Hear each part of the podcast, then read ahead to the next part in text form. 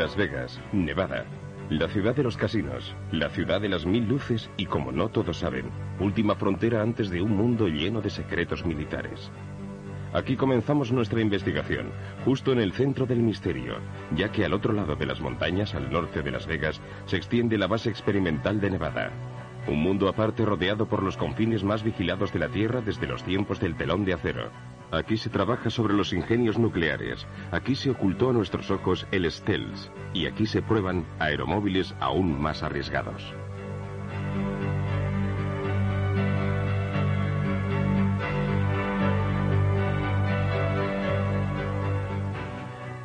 Nuestras investigaciones nos condujeron hasta John Lear, uno de los mejores pilotos de Estados Unidos, hijo del legendario diseñador de aviones William Lear. John cuenta en su haber con más de 16.000 horas de vuelo con 360 tipos de aviones en más de 50 países. Ha establecido 17 récords del mundo de velocidad. Es el único piloto que posee todos los títulos y certificados de vuelo que extiende el organismo federal aeronáutico. Después de la guerra de Vietnam, desarrolló funciones en todo el mundo para la CIA y otros organismos gubernamentales y realizó asimismo vuelos experimentales para la Marina y la Aeronáutica. Hasta 1951, el Área 51 se utilizó fundamentalmente como base de instrucción de la Marina. Luego la LATHID, junto con la CIA, la transformó en una base experimental secreta para efectuar las pruebas sobre los aviones espía U-2. En los años 1959, 60 y 61 se realizaron experimentos con los SR-71. Era la zona ideal para las pruebas con maquinaria y aviones secretos, porque estaba muy aislada, con los lados rodeados por las montañas. En definitiva, estaba en medio de la nada. Es decir, garantizaba el nivel de seguridad que requería. En 1960 se empezaron a llevar a cabo pruebas no solo sobre aviones, sino también sobre equipos, maquinaria y todo tipo de proyectos reservados. Según mis investigaciones, en 1972 se produjo un vacío total de información y datos que duró 18 meses. Nadie sabe qué ocurrió entre el verano de 1982 y enero... No, entre el verano de 1972 y enero de 1974. No existen datos de ningún tipo. He hablado con los encargados de seguridad. No tienen ni idea de lo que pudo ocurrir ahí dentro. Y yo tampoco. Y no puedo hacer conjeturas porque el proyecto referente a los platillos volantes, al menos según la información que he reunido, el proyecto denominado Red Light comenzó en 1960. Habían tratado de poner en vuelo dos o tres naves, pero se produjo un accidente gravísimo, de modo que las operaciones quedaron interrumpidas durante varios años. Los vuelos de prueba se reanudaron posteriormente, creo que alrededor de 1980-81, siempre en esa zona. Puedo decirlo casi con certeza porque en ese periodo aumentaron drásticamente las medidas de seguridad. Al sur de Groom Lake, en el ángulo nororiental del centro experimental del desierto de Nevada, se encuentra el Papoose Lake, que es un lago salado donde hay una zona de alto secreto denominada Área S4, y creo que probablemente es allí donde se llevan a cabo los experimentos con platillos volantes. Entre mis diversas fuentes de información, la principal ha sido Bob Lazar, el cual trabajó sobre uno de los nueve platillos volantes allí custodiados. Aterrizamos en Groom Lake. Allí tomé un autobús hacia... No estoy seguro de la distancia, pero unos 25 kilómetros al sur hasta una zona donde hay un lago salado llamado Papoose Lake. Y justo en la ladera de la montaña se encuentra el área llamada S4. ¿Qué sintió cuando entró allí por primera vez? Parecía todo muy militar, no un ambiente científico. Había muchos controles, con niveles máximos de seguridad. Se fuera donde se fuera, había que ir acompañado de un guardia armado, incluso al cuarto de baño. Todas las puertas se abrían y se cerraban con una identificación magnética personal. Era un ambiente muy opresivo. ¿Cuántas veces tuvo que entrar en esa zona antes de poder ver el vehículo volador? Creo que dos o tres. Quizá dos días antes de poder verlo. ¿Qué sintió la primera vez que vio el objeto? ¿Qué sentí? Bueno,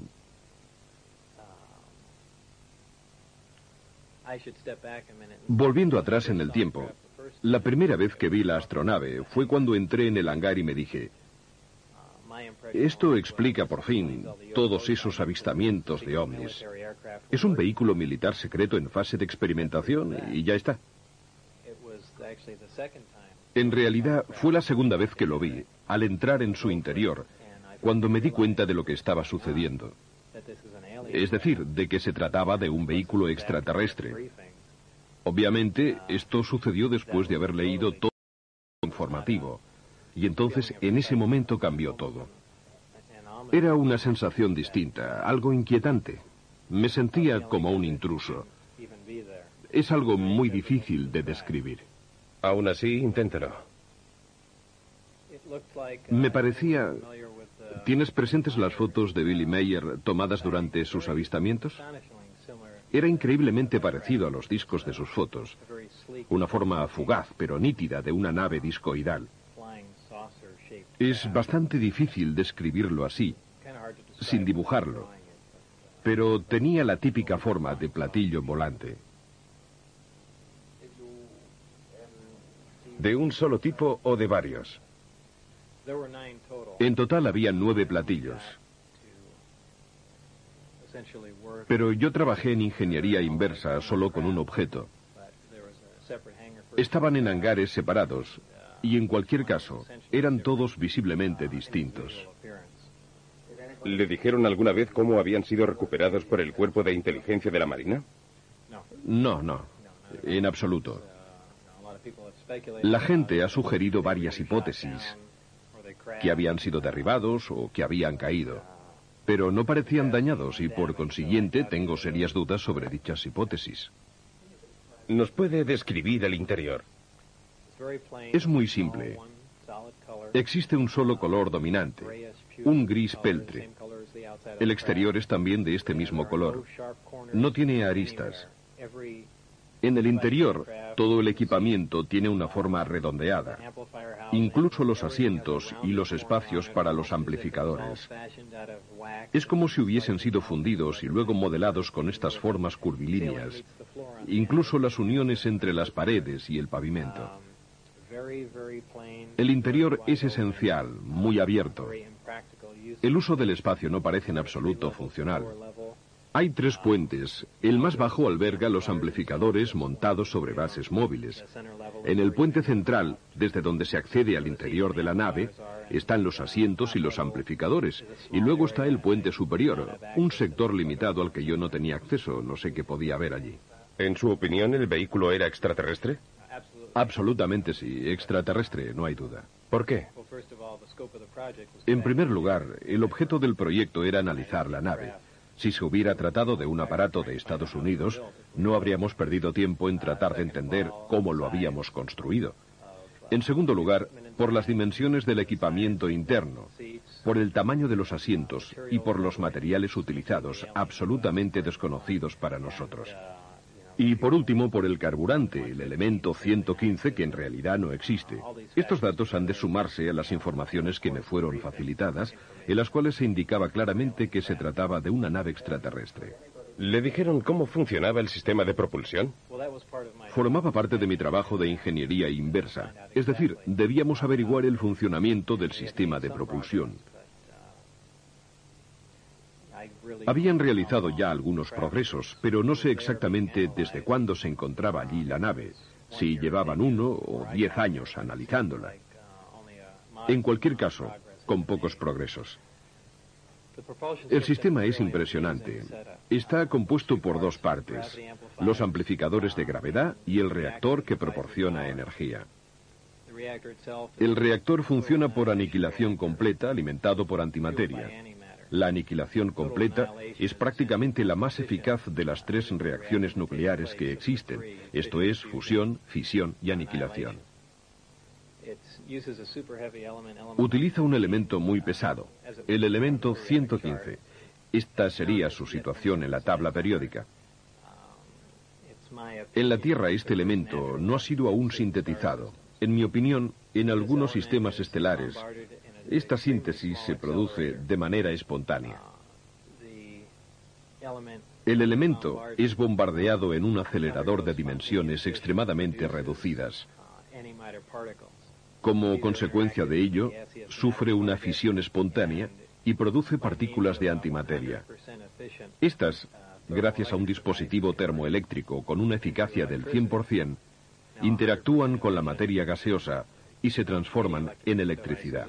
Ahora bien, la primera ley de termodinámica viene a decir que la eficacia al 100% para cualquier dispositivo eléctrico es bastante imposible, ya que se producen dispersión de calor y otras pérdidas de esta índole. Pero yo, en este sistema, no las detecté.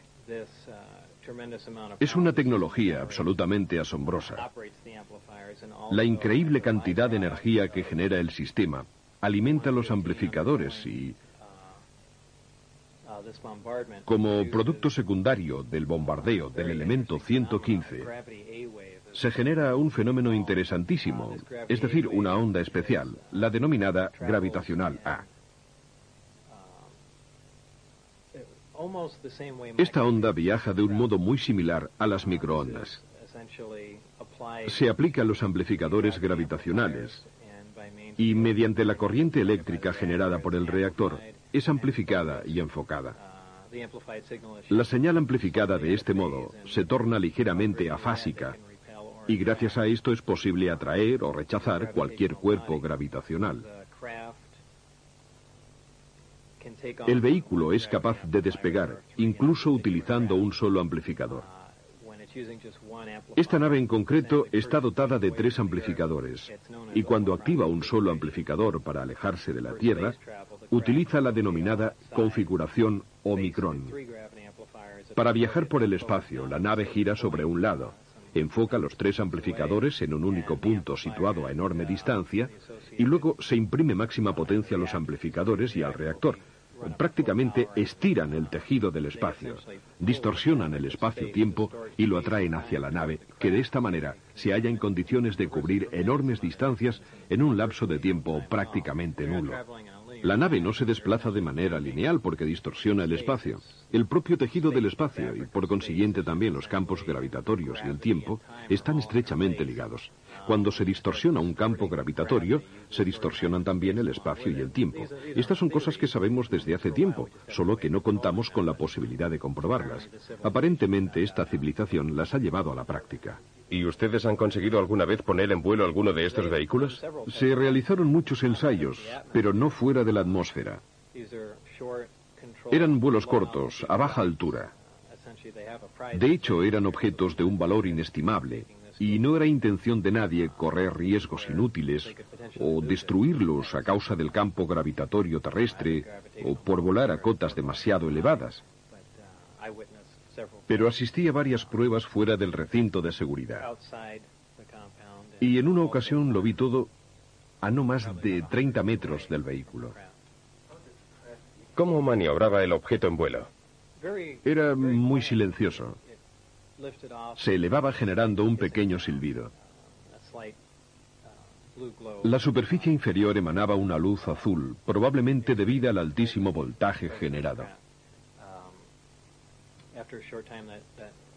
Poco después, a medida que ganaba altura, la luz desaparecía y parecía como si flotara suavemente en el aire para luego posarse sobre el suelo, todo de manera muy tranquila y casi en absoluto silencio. ¿Podría describir los documentos informativos que le fueron facilitados y su contenido? Se trataba de un gran número de documentos, unos 120 informes muy concisos. En realidad me daban una idea general de las demás investigaciones llevadas a cabo sobre el vehículo volador.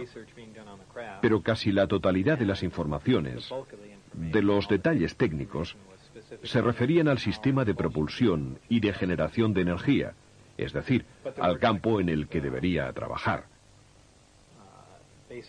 También había documentos en los que se afirmaba que la nave era extraterrestre y los informes de algunas autopsias no eran muy minuciosos, pues no había ninguna razón para proporcionarme información detallada sobre este aspecto, pero incluían fotografías. Para ser exactos, había dos fotografías de un cuerpo extraterrestre con el tórax abierto, que albergaba un solo órgano que había sido extraído y seccionado.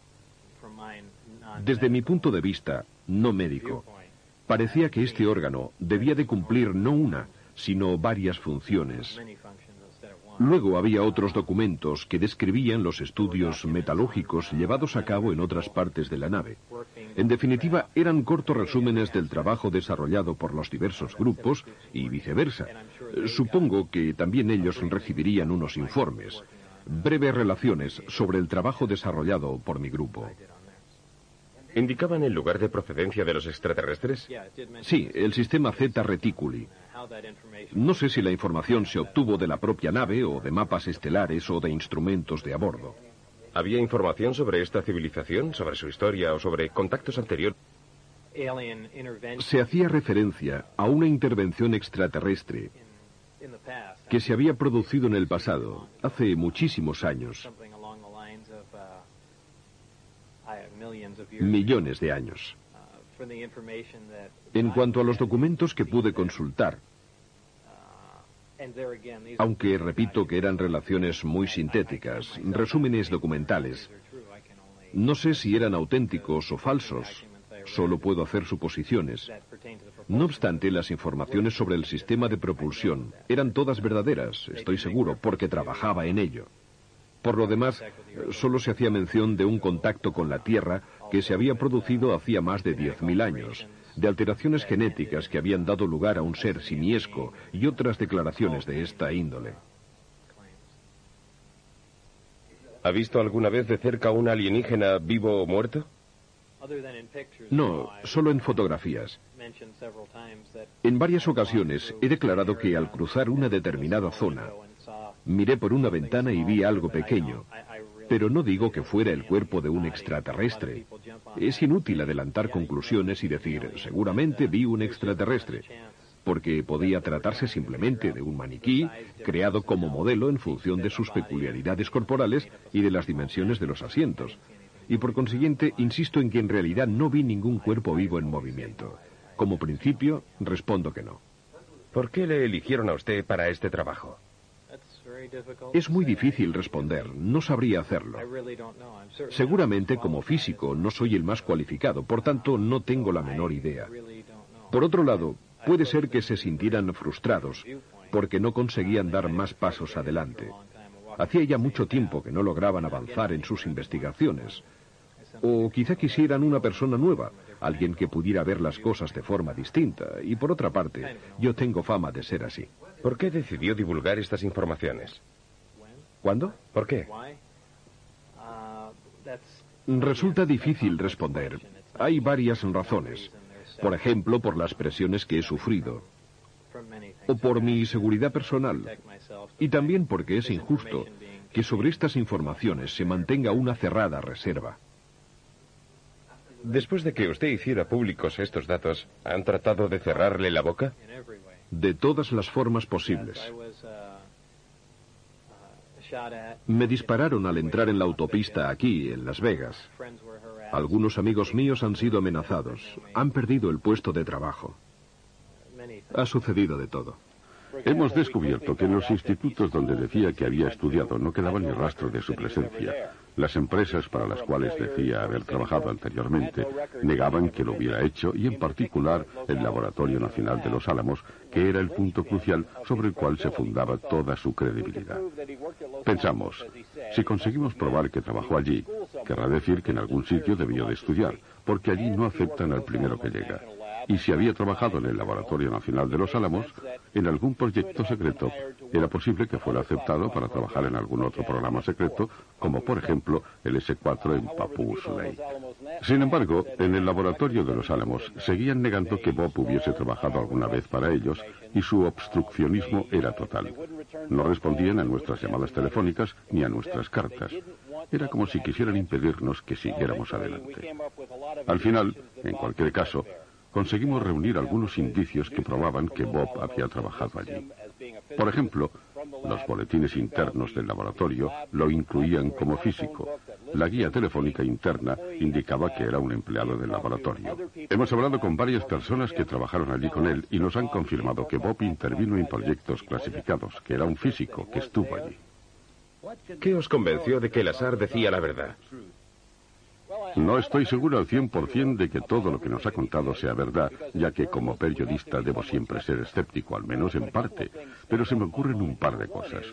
Primero que Bob siempre ha contado la misma historia, la que me contó a propósito de su experiencia en el centro S4 en nuestro primer encuentro, y es la misma historia que sigue contando todavía hoy. Lo más importante es que Bob ha tenido problemas judiciales y para muchas personas esto ha significado perder completamente su credibilidad, mientras que el tribunal no ha cambiado ni una coma de la versión de Bob. Y solo cuando los magistrados trataron inútilmente de comprobar su currículum, solo entonces se decidieron a condenarlo. Bien, mi respuesta al tribunal fue, bienvenidos al club. Tampoco vosotros lo habéis conseguido. Bob se jugaba al menos 60 años de cárcel si no contaba en los tribunales la verdad sobre su currículum y la versión que dio era idéntica a la de la primera vez. Y es la misma de hoy en día.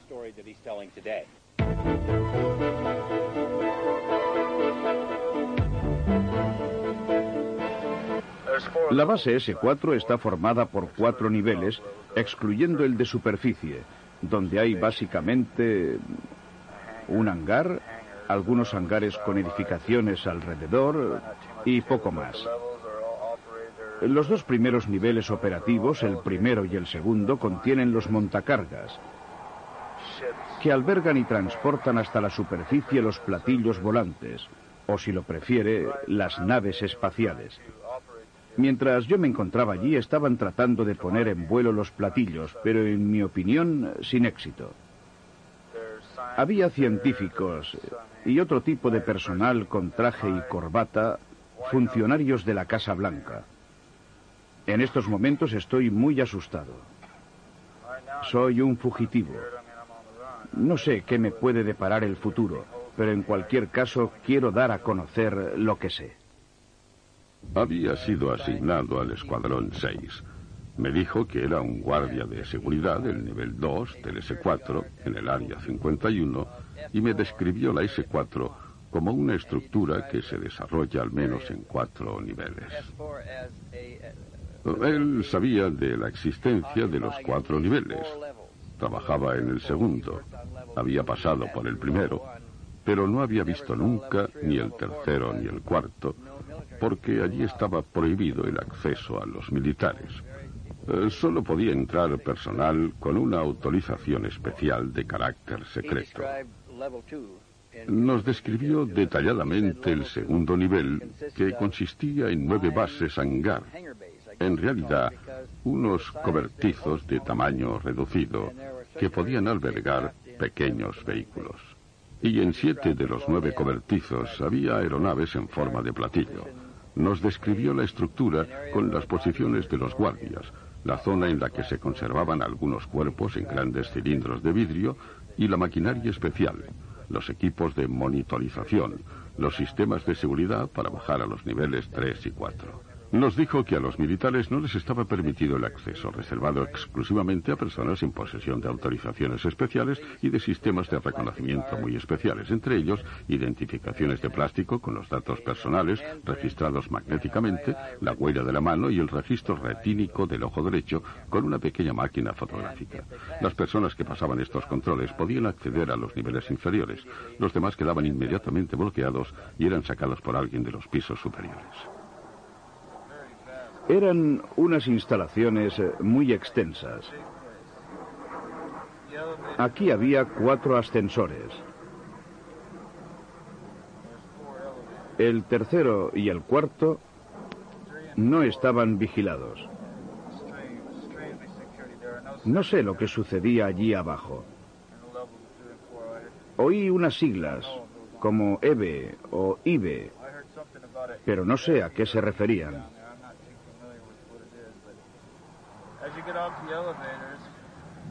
Saliendo de los ascensores, aquí estamos en el nivel 2. Están los cobertizos, todos separados por mamparas automáticas accionadas a distancia. Hay cinco a cada lado del corredor.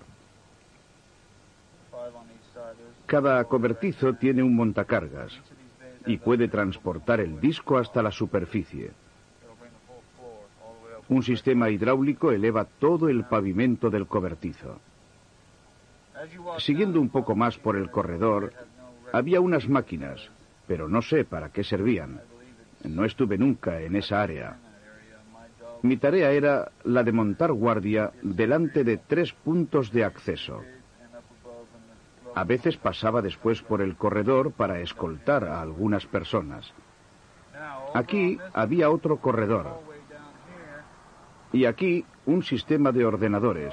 Creo que era un sistema de ordenadores, pero no puedo estar seguro. Exactamente aquí.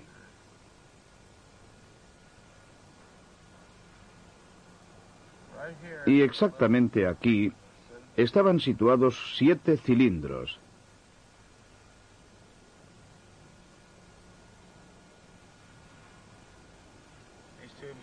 Tenían 60 centímetros de ancho y aproximadamente un metro ochenta y cinco de alto.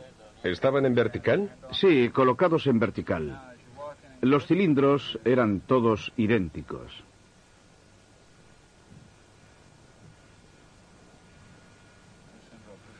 Y también las criaturas conservadas ahí dentro eran completamente idénticas. No se podían distinguir eh, unas de otras.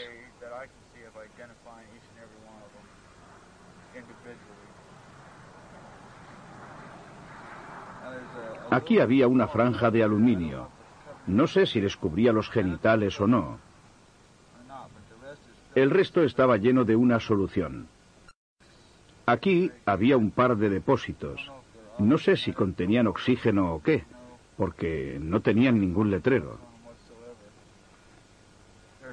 Seguramente los cilindros no contenían aire, porque la solución los llenaba por completo.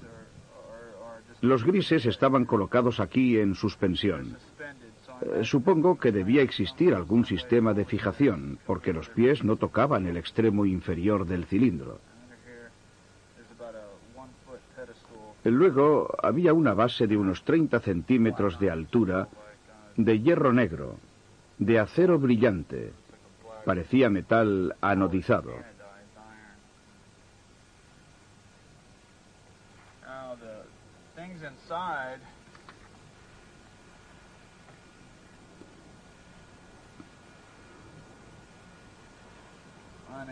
Los seres se parecían a los que todos conocemos.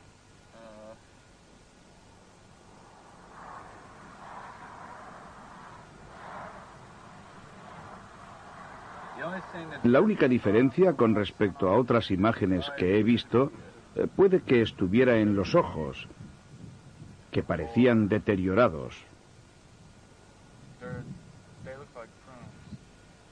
Como pasas, muy arrugados, eh, como las puntas de los dedos cuando estás en el agua demasiado tiempo.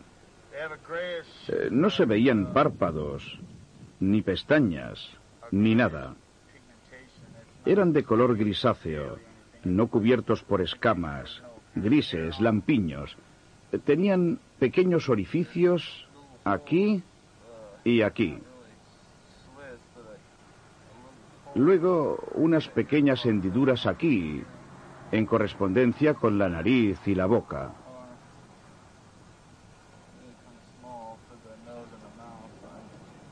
El cuerpo era muy delgado.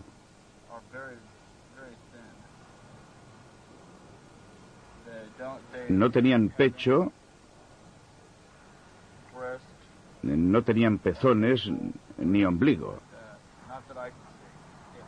O por lo menos yo no los vi. No podía observarlos detenidamente. Sin embargo, oí ciertas cosas. Y sé que su organismo no funciona como el nuestro.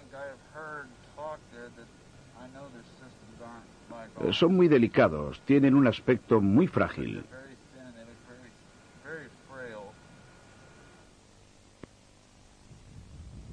¿Qué le convenció de que Hennessy decía la verdad? Mire, era la expresión de sus ojos mientras hablaba. Analizamos su voz durante el relato y no había signos de estrés. Otras personas nos han confirmado ciertos detalles muy concretos que no habían sido revelados nunca antes. Por consiguiente, si no hubiese formado parte del grupo y si no hubiese sabido exactamente qué había allí, había sido prácticamente imposible que nos diera esta información, la mayor parte de la cual sigue coincidiendo con otras informaciones ahora en nuestro poder, pero que obtuvimos más tarde.